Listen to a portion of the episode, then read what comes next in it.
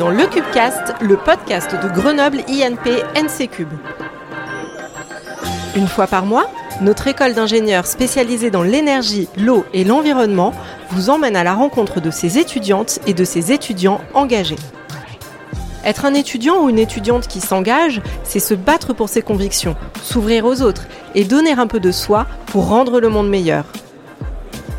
Nous sommes convaincus que chacune des actions menées dans notre école est une pierre à l'édifice du changement. Dans ce nouvel épisode de Le Cubecast, nous recevons Arthur Evang, étudiant en deuxième année et membre de l'association ACE, pour parler de low-tech et de l'ingénierie durable. Pour soutenir ce podcast, parlez-en autour de vous et partagez-le au maximum. Bonne écoute Bonjour Arthur. Bonjour Célia. Merci de participer au podcast de l'NC Cube. Alors pour commencer, on va te demander s'il te plaît de te présenter. Donc moi je suis, comme tu as dit, je m'appelle Arthur, je suis élève euh, à l'NC Cube en première année. Ouais. Et euh, je me dirigerai a priori vers la filière SEM. Et donc je suis membre d'une association, comme tu l'as dit, qui s'appelle ACE, dont une branche porte sur les low-tech. Alors, je te remercie. On, va parler aujourd'hui d'ingénierie durable et de low-tech. Donc, pour ceux qui connaissent pas trop le sujet, est-ce que tu peux nous définir rapidement ces concepts, s'il te plaît? Tout à l'heure, tu disais qu'ingénierie durable, ça voulait un peu tout et rien dire. Tu peux euh, m'expliquer ça? Justement, moi, je n'ai jamais spécialement utilisé le terme ingénierie durable. Je vais d'abord parler, je pense, des low-tech, ça me paraît. Bah, si tu veux, on, vas-y, on part directement sur les low-tech. Alors, c'est quoi les euh, low-tech Les low-tech, c'est un peu une philosophie, une façon de penser les choses, une façon de revoir notre façon de consommer et de produire. Euh, en fait, on va produire quelque chose euh, qui a une utilité. Donc ça, c'est un premier point. Mhm. Répondre vraiment à un besoin. Quelque chose qui va être sobre en ressources et en énergie. Mhm et euh, quelque chose surtout de facilement réparable, de facilement accessible, de compréhensible euh, que les utilisateurs vont pouvoir prendre en main. Par exemple, ça peut être nous dans notre association, on, là actuellement, je suis en train de créer avec euh, un ami un four solaire. Un four solaire, donc c'est un four en bois, il y a une vitre et ça va capter l'énergie du soleil, du soleil pour faire pour faire cuire les aliments. Donc là, pour le coup, c'est vraiment facile à construire, on le fabrique nous-mêmes, ça ne demande pas beaucoup d'énergie et ça répond vraiment à un besoin de se faire manger. Euh, donc c'est un peu ça le low-tech, donc que ce soit utile, que ce soit sobre en énergie et en ressources, mhm. et euh, que ce soit facilement réparable, facilement accessible. Ok, bah, très bonne définition, je te remercie. Il faut euh, du coup être ingénieur pour faire de la low-tech? Non, pas forcément. C'est vrai? Non, bah, de la low-tech, j'ai eu l'occasion de discuter avec quelqu'un qui présentait mhm. dans les camps de migrants donc, à Lesbos, euh, avant que ça prenne feu, avant que ça, avant qu'il y ait un incendie là-bas. Euh, c'était quelqu'un donc euh, qui me disait que sur les camps de migrants à Lesbos, bah, il faisait des, des low-tech justement pour redonner un peu du travail à ces personnes qui arrivaient. Oui, alors pour concevoir de la, de la low-tech, il faut qu'il y ait un ingénieur, je pense, qui, doit, qui conçoive une certaine machine, un certain produit, qui ensuite va pouvoir être dispensé, comme tu dis, avec tous ces avantages que ça a, pourra être utilisé par des personnes qui ne sont pas ingénieurs. Oui, il faut hein que ce soit utilisé. Oui, voilà, c'est ça le but. La conception, en revanche, euh, vient d'un certain savoir. Bah, pas forcément. Ah ouais Enfin, pas forcément, parce que je veux dire, euh, les fours solaires, comme je le mentionnais plus tôt, c'est quelque chose, ça vient euh, des pays dits du Sud, je mets des guillemets. Ouais. souvent, c'est quelque chose, ouais, c'est. En fait, en, en Occident, enfin, en Occident, on s'est vachement approprié des technologies beaucoup plus complexes, euh, on, va nommer un peu high-tech, mhm. mais justement les low-tech, souvent c'est des concepts à la base qui viennent dans des pays, on va dire, moins, moins développés, mais qui marchent tout aussi bien. Et euh, ça ne veut pas dire que ça ne va pas fonctionner euh, en Europe ou, ou ailleurs. Et justement, c'est s'inspirer de ces techniques pour, pour, pour le faire. Mais après, oui, on peut aussi l'adapter à, à l'ingénierie. Euh, c'est pas forcément juste du bricolage dans son coin, les low Ça, ça peut mm. aussi euh, s'adapter à l'ingénierie. Moi, par exemple, je vois, j'ai lu un, un, livre qui s'appelait L'âge des low-tech de Phil Biwi euh, et qui développait justement le fait que, bah, par exemple, une voiture, a priori, c'est pas du tout low-tech. Enfin, je veux mm-hmm. dire, c'est pas, c'est pas, enfin, c'est pas réparable, c'est pas facile d'accès. mais tu peux quand même appliquer une démarche en te disant bah faire des voitures plus petites parce qu'au final à quoi ça sert d'avoir un gros 4x4 des voitures plus petites plus sobre en énergie électrique par exemple. Et là ça va ça va être beaucoup plus sobre en énergie. Alors même si c'est pas construisable par soi-même, dans la, dans la, dans la philosophie, on peut dire que bah, ça va être un petit peu dans cette, dans cette, démarche low-tech, ou alors d'ingénierie durable, peut-être mm. pas low-tech, parce qu'effectivement, souvent quand on parle de low-tech, mm. c'est des choses qu'on va être capable de fabriquer soi-même, mais au moins dans cette euh, ingénierie euh, durable. Euh, et moi, je pense plus à des choses comme ça où on va revoir nos besoins plutôt qu'à développer parfois des technologies bah, compliquées à, à, mettre en place mm. pour gagner quelques kilogrammes de carbone, mais qui vont demander au final beaucoup de ressources et dans un contexte où nos ressources euh, s'appauvrissent, c'est pas mm. toujours l'idéal. Mm. Tout à fait. Bah écoute, c'est très clair et puis ça remet bien euh, les choses ingénierie durable et low-tech euh, en place. et depuis quand est-ce que tu t'intéresses à ces sujets-là? Est-ce que ça date d'avant ou de pendant tes études d'ingénieur? Parce que là, tu, tu disais que tu étais en première année, c'est ça? Et eh bah, moi, je vais être honnête avec toi. Mm. il y a un an, j'avais jamais entendu spécialement le terme de low-tech. D'accord. au final, dans ma vie, je faisais déjà du vélo, donc. oui. C'est quelque chose qu'on déjà un peu plus ou moins, mais, euh, euh, mais euh, le terme de low-tech, je ne le connaissais pas. Et même, je pense que la première fois que je l'ai entendu, il m'a peut-être un peu fait peur parce que quand on se dit low-tech, on a l'impression que c'est revenir un peu à l'âge de pierre, alors que c'est pas du tout le cas parce qu'au final, on répond à des besoins. voilà. Et ça, je trouve que c'est intéressant que tu me poses cette question parce que pour moi, ça traduit d'un problème, c'est que pour l'instant, les low-tech sont, on va dire, vulgarisés qu'à une certaine partie de la population et je pense qu'il y a un vrai travail à faire pour le rendre accessible, euh, pas justement qu'à un milieu d'ingénieurs, mais un milieu beaucoup plus large pour que les gens acceptent, ces, acceptent ce concept, le comprennent euh, pour pouvoir l'intégrer dans leur vie. Du coup, on peut pas dire que ça a joué dans le choix de, de cette école, puisque c'est pas euh, directement là-dedans que, que, que, tu voulais aller. Comment finalement tu as atterri à NC Cube? Qu'est-ce qui t'a intéressé en fait en venant ici? Et bah, moi, je pense que c'est euh, les domaines abordés qui sont quand même intéressants. Et puis, euh, vie associative, j'étais quand même content de cette vie associative. Mhm. Euh, et notamment des, les débouchés, on va dire, de l'école m'intéressent. moi, donc, sur tout ce qui est l'énergie, enfin, c'est des sujets quand même qui m'intéressent. Ok, très bien. donc, tu fais partie de l'association étudiante ACE, Air de conception énergétique, c'est bien ça?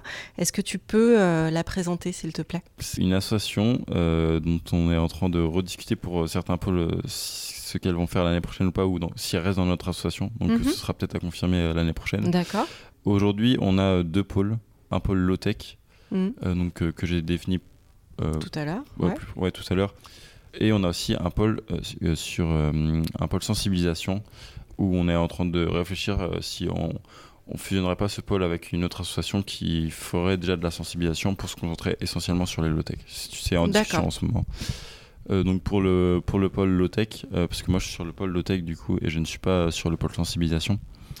Sur le pôle low-tech, moi je. Par, par, exemple, en ce moment, comme je vous disais plus tôt, on est en train de faire un four solaire et en fait on aimerait bien aborder pas mal de projets low-tech comme ça. On a aussi euh, eu l'occasion de fabriquer une éolienne pigote, donc une éolienne en low-tech euh, sur un week-end. C'était très sympa. Enfin, on, travaillait le bois à la main, on, faisait des soudures pour euh, créer notre éolienne et c'est quelque chose qui était vraiment intéressant et qui était formateur. C'est ce que j'avais demandé justement, que tu nous parles d'un de tes projets et que tu nous donnes un exemple en fait de projet. Donc on peut peut-être justement parler de cette éolienne.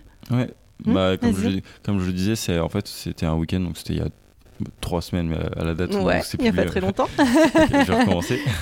donc, euh, ce, ouais, ce week-end, c'était un week-end où on s'est réunis, on était une vingtaine. Euh, et puis on s'est donné pour objectif de fabriquer une éolienne euh, Pigot. donc une éolienne Pigot, c'est une éolienne justement en low-tech. Et on s'était réparti la tâche. Il y avait une partie des gens qui taillaient les pales, il y avait une partie des gens qui s'occupaient du rotor, une autre partie qui s'occupait bah, de la, du support, qui faisait des soudures et tout. Et c'était vraiment très sympa et ça, ça montre comment on peut aussi travailler collectivement et comment on peut mm. s'approprier la technologie. Et pour ça, moi, j'ai passé un super moment autour de ce projet. Mm.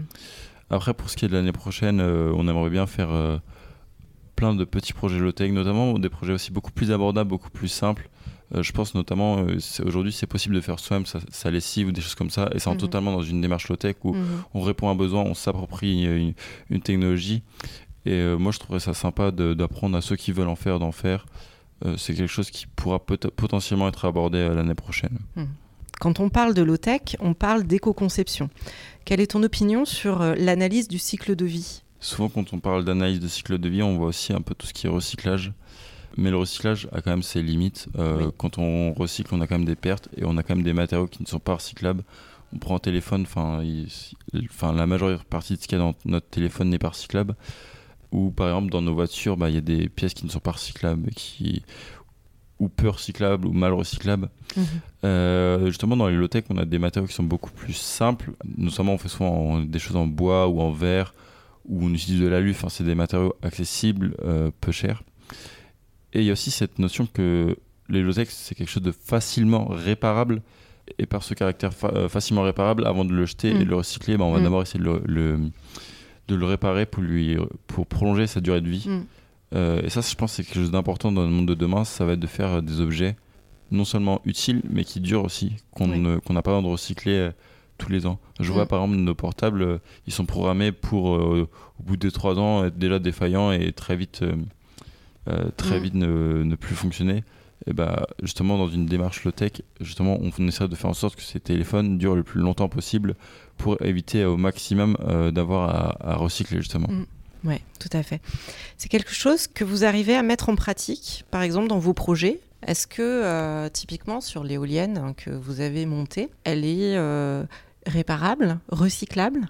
Eh bien, en théorie, euh, oui, elle est, enfin, elle est facilement, euh, elle est facile d'accès. Après, le problème des éoliennes, c'est que si euh, une pale s'abîme, en fait, on doit changer les trois parce qu'il faut que ce soit le même bois, que ce soit équilibré. D'accord.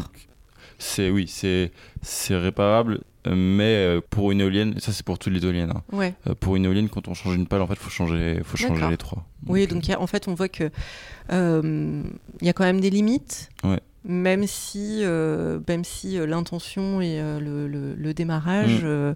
est plutôt dans, dans le durable. Ouais, c'est ça. Mm, Mais par exemple, là, on fabrique un four solaire et dans nos locaux, il y a un deuxième four solaire et on aimerait bien le réparer typiquement. Ouais. Parce que justement, c'est la démarche low-tech et autant qu'il serve, même si aujourd'hui il, est, il est abîmé, on aimerait bien prolonger sa durée de vie. Bien sûr. justement, comment est-ce qu'on peut appliquer la démarche low-tech dans sa vie quotidienne et eh ben justement, dans sa vie quotidienne, c'est déjà, ça commence par la sobriété. Oui. Parce que quand on parle de low-tech, on parle de redéfinir ses besoins. Mhm. Par exemple, euh, on a, je pense qu'on a tous une machine à laver chez nous ici. Mhm. Euh, sur une machine à laver, on, on, peut régler le nombre de degrés, euh, le nombre de degrés qu'on met pour l'eau à chauffer. Et souvent, on peut monter jusqu'à 60 degrés pourquoi on le fait? En fait, on, on, enlève surtout les odeurs. Nos, vêtements, ils sont pas fondamentalement sales. Et je pense qu'on peut très facilement réduire la température et ça lave tout aussi bien nos vêtements. Enfin, moi, je le mm. fais et j'ai pas l'impression quand je vois des gens qui me disent euh, tes vêtements sont sales. Non, mais c'est vrai, j'ai entendu dire ouais, qu'on lave à 40 ou qu'on lave à 60, en fait, le résultat est exactement le même. Bah moi, je lave même à 20 et j'ai pas l'impression que. enfin, sauf s'il y a une tâche, bien sûr, mais euh, ça, c'est une autre chose. Ou même euh, bah, prendre le vélo quand c'est pas loin de chez nous. Enfin, mm-hmm. le vélo, c'est typiquement ce qu'il y a de plus low-tech en termes de mobilité. Mhm. Le vélo, euh, pour le coup, c'est facilement réparable, euh, c'est accessible, c'est pas cher, c'est bon prix. Donc en fait, il y a des tas de sujets, quel que soit le sujet, que ce soit euh, ménager, déplacement, consommation.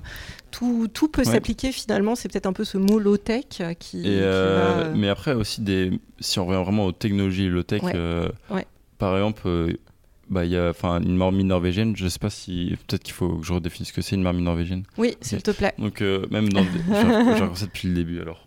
enfin j'ai eu l'occasion de discuter avec le Lotte Club et ils parlaient de ils m'ont parlé de marmite norvégienne et en fait c'est des boîtes qui sont hermétiques. Tu vas faire cuire on, va faire cuire euh, des aliments par exemple du riz, des pâtes ou même autre chose. Euh, ça faisait un peu trop que je suis étudiant. et après, en fait, on, on va commencer à, à, les faire chauffer et après, on va les mettre dans, dans notre marmite on va fermer et par inertie thermique, ça va, ça va finir de cuire. Mhm. Ça va être des technologies comme ça. Ça va mhm. aussi être, bah, par exemple, utiliser un four solaire. Ça peut être utiliser euh, euh, des panneaux solaires thermiques. Donc, des panneaux solaires thermiques, c'est des panneaux qu'on met sur un toit, de l'eau circule dedans et ça va venir chauffer l'eau qu'on va mettre après dans une caisse isolante pour, euh, pour notre douche, par exemple. Mhm. Et ça peut aussi même pour des choses beaucoup plus simples euh, que chaque utilisateur peut faire, euh, sur Internet, on trouve facilement des, des recettes de lessive euh, soi-même, de, des recettes de, mm, de savon soi-même, de déo soi-même. Et bah, réapprendre la connaissance de ces recettes, de ces savoir-faire, c'est carrément une démarche low-tech. Ok. Et pour l'avenir, comment est-ce que tu vois l'intégration des low-tech dans ton futur métier d'ingénieur? Euh, et ben, je pense que quand on parlait de low-tech, quand je vous ai défini low-tech, je vous ai dit que ça répondait à un besoin. Je pense que déjà, un ingénieur, euh, il doit pas faire quelque chose parce que ça va rapporter de l'argent, il doit avant tout faire quelque chose euh, hmm. parce que ça va répondre à un besoin. Et ça, c'est fondamental. Je pense que tous les ingénieurs aujourd'hui ne se posent pas ces questions malheureusement. Je pense qu'il doit aussi euh, avoir une dimension humaine, avoir un contact avec les personnes avec qui il va discuter, avec qui il va travailler pour justement comprendre quel est ce besoin. Récemment, euh, j'ai entendu quelqu'un qui disait non pas travailler pour, mais travailler avec mhm. les gens. Et je pense que c'est important de travailler avec les gens. Parfois à petite échelle, hein, mais et surtout de développer, de se poser aussi les questions. je développe une technologie, elle est bonne, probablement bonne en Europe. mais est-ce qu'elle est bonne aussi dans les autres pays? Par exemple, mhm. est-ce que quand, je fabrique cette technologie, est-ce que ça va pas demander d'extraire des ressources dans des pays justement euh, bah, qui eux ça les arrange pas trop euh, et je pense que un ingénieur euh, durable bah, il va se poser ce genre de questions D'accord. Mais écoute, je te remercie. on arrive à la dernière question du podcast. C'est la question signature. c'est une école pleine de valeurs qui est engagée sur beaucoup de sujets. Qu'est-ce qui te touche le plus aujourd'hui à Grenoble INP NC Cube? Je réfléchis à cette question. Vas-y, tu as le droit. Euh, moi, je, je, ne suis pas seul, mais euh, on est quand même un petit groupe à l'NCU à quand même faire porter un combat de tendre vers un monde plus durable. Et euh, c'est mm. ce que j'ai envie d'aider à porter mm. à travers mes années à venir. Bah, comme je le disais précédemment, moi, ce qui m'a quand même beaucoup touché, c'est le côté associatif à l'NCube, le fait de me retrouver avec un groupe quand même d'étudiants engagé, euh, qui avait envie de faire bouger les choses. Euh, et je trouve c'est bien de se retrouver avec des gens, de se retrouver euh, dans un cadre, dans un cadre de gens motivés qui ont envie de faire avancer les choses. Et je pense que c'est ce qui manque peut-être à beaucoup de gens dans, dans, dans, la vie de tous les jours. Moi, je pense qu'avant d'arriver à Lens Cube, j'étais j'étais déjà écolo dans ma, dans ma pensée, mais j'arrivais pas à, à lui donner, à donner une forme à cette volonté. Mm. Euh, parce que justement autour de moi, bah, j'étais moins encadré par des gens euh, qui avaient envie de faire avancer les choses. Et euh, justement, c'est ça que j'ai apprécié à l'école. Et c'est aussi une remarque plus globale, c'est que je pense qu'il y, a beaucoup de gens dans la société qui se retrouvent peut-être un peu perdus dans celle-ci et qu'il faut aider un peu à, encadrer, à leur donner des, des outils et des forces pour arriver et faire grossir le combat. Ben, écoute, je te remercie beaucoup Arthur d'avoir répondu à toutes ces questions et je te dis à très bientôt et bonne route. Merci. Merci d'avoir écouté le Cubecast et rendez-vous le mois prochain avec de nouveaux projets engagés pour le développement durable, la parité, le handicap, la précarité énergétique et plein d'autres sujets qui nous concernent tous. Pour rester informé, abonnez-vous mettez des commentaires et des étoiles sur votre plateforme d'écoute et surtout, n'oubliez pas, donnez un high five à tous les participants qui prêtent leur voix à ce podcast. À bientôt!